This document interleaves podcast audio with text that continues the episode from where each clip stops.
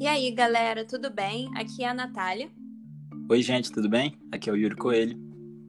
No nosso podcast de hoje, nós vamos falar sobre a importância do uso das máscaras cirúrgicas na prevenção das infecções por vírus e bactérias. Será que elas funcionam mesmo? Será que não? Então, são sobre essas questões que a gente vai debater hoje.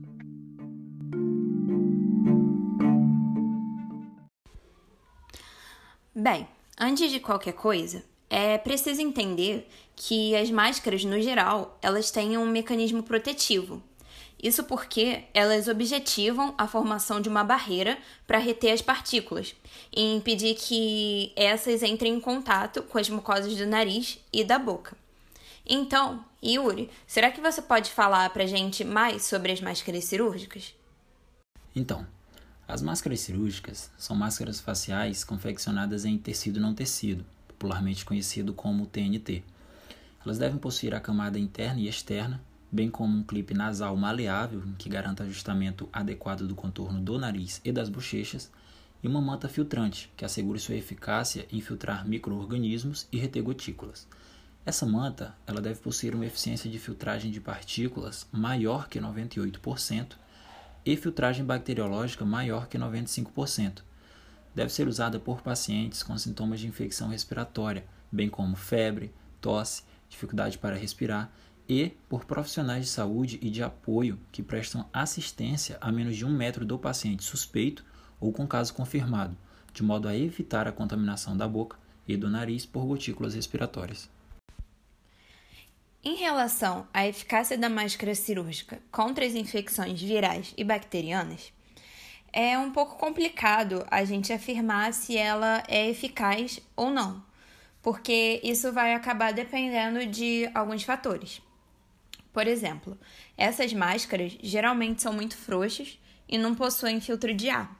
Então, elas não são muito adequadas para o uso em caso de patógenos que possam gerar aerosóis como é o caso do coronavírus.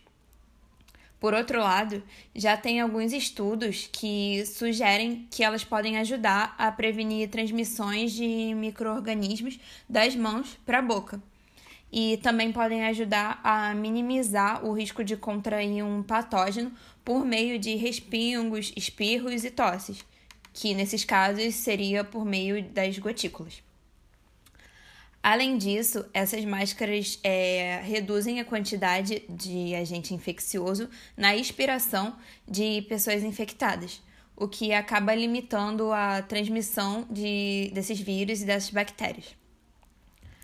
Agora, fazendo uma comparação com os outros tipos de máscara, as de pano ou caseiras não são descartáveis e seu uso é eficaz para a população no geral, principalmente porque ela tem um baixo custo e isso acaba garantindo um acesso à maioria das pessoas. Só que essas máscaras não são tão eficazes quanto a cirúrgica, porque elas não têm a manta, a manta filtrante. Então elas funcionam mais como uma barreira física mesmo. Já as máscaras N95 têm um grande diferencial. Esse tipo de máscara possui um filtro de ar que bloqueia pelo menos 95% das partículas em suspensão, ajudando assim na proteção contra doenças de transmissão aérea por aerossóis, como a Covid-19 e a tuberculose. Por isso, esse tipo de máscara é tão importante em procedimentos como intubação orotraqueal, nebulização, ventilação manual com bolsa reservatório e aspiração de vias respiratórias Vale destacar ainda que a N95 é recomendada especialmente para profissionais que lidam com pessoas infectadas.